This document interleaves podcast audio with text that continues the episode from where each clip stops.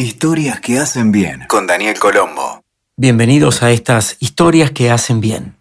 Hoy con un fragmento de El libro rojo de Carl Jung.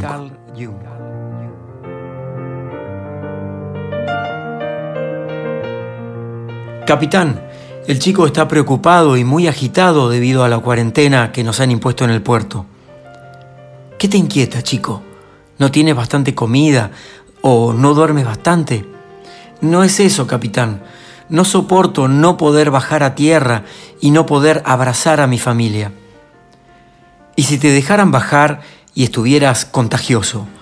¿Soportarías la culpa de infectar a alguien que no puede aguantar la enfermedad? No me lo perdonaría nunca, aun si para mí la han inventado esta peste. Puede ser, pero si no fuese así, entiendo lo que queréis decir pero me siento privado de la libertad, capitán. Me han privado de algo. Y tú, prívate aún más de algo. ¿Me estáis tomando el pelo? En absoluto. Si te privas de algo sin responder de manera adecuada, has perdido. Entonces, según usted, si me quitan algo, para vencer debo quitarme alguna cosa más por mí mismo. Así es. Lo hice en la cuarentena hace siete años.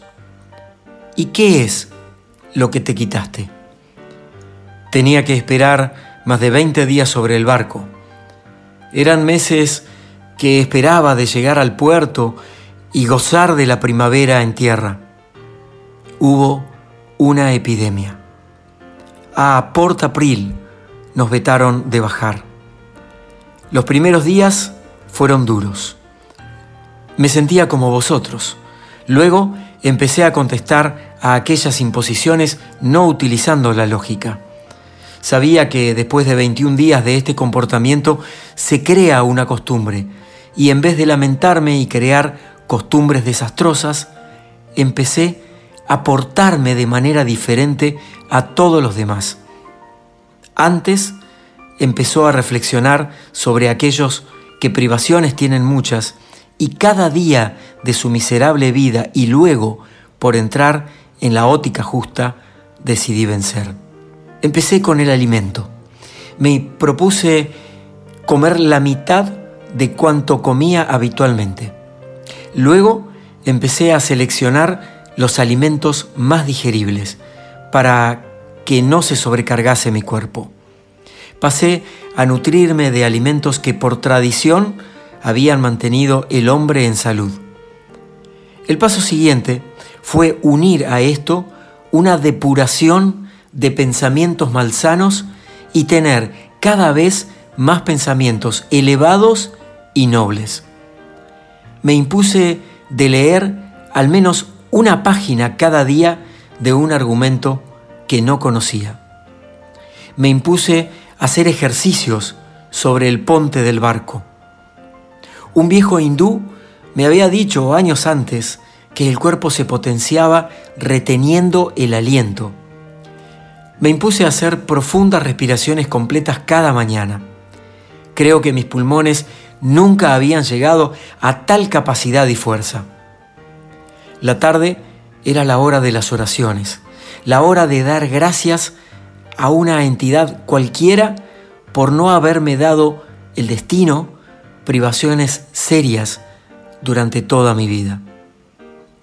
El hindú me había aconsejado también de tomar la costumbre de imaginar la luz entrar en mí y hacerme más fuerte.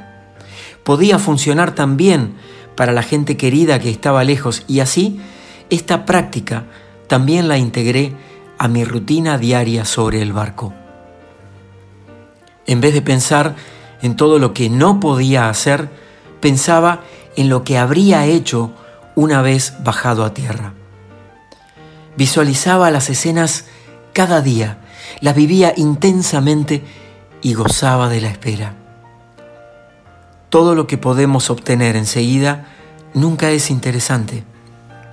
La espera sirve para sublimar el deseo y hacerlo más poderoso me había privado de alimentos suculentos, de botellas de ron, de imprecaciones y tacos.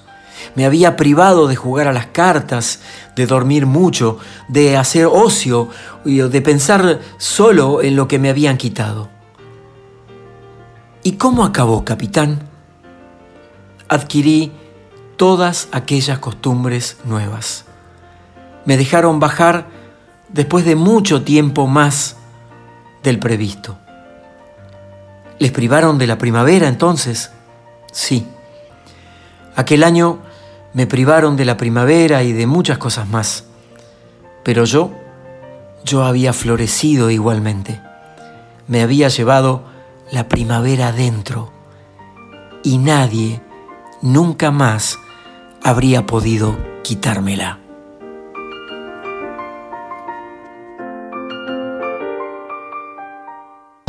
Escuchaste Historias que hacen bien con Daniel Colombo. WeToker. Sumamos las partes.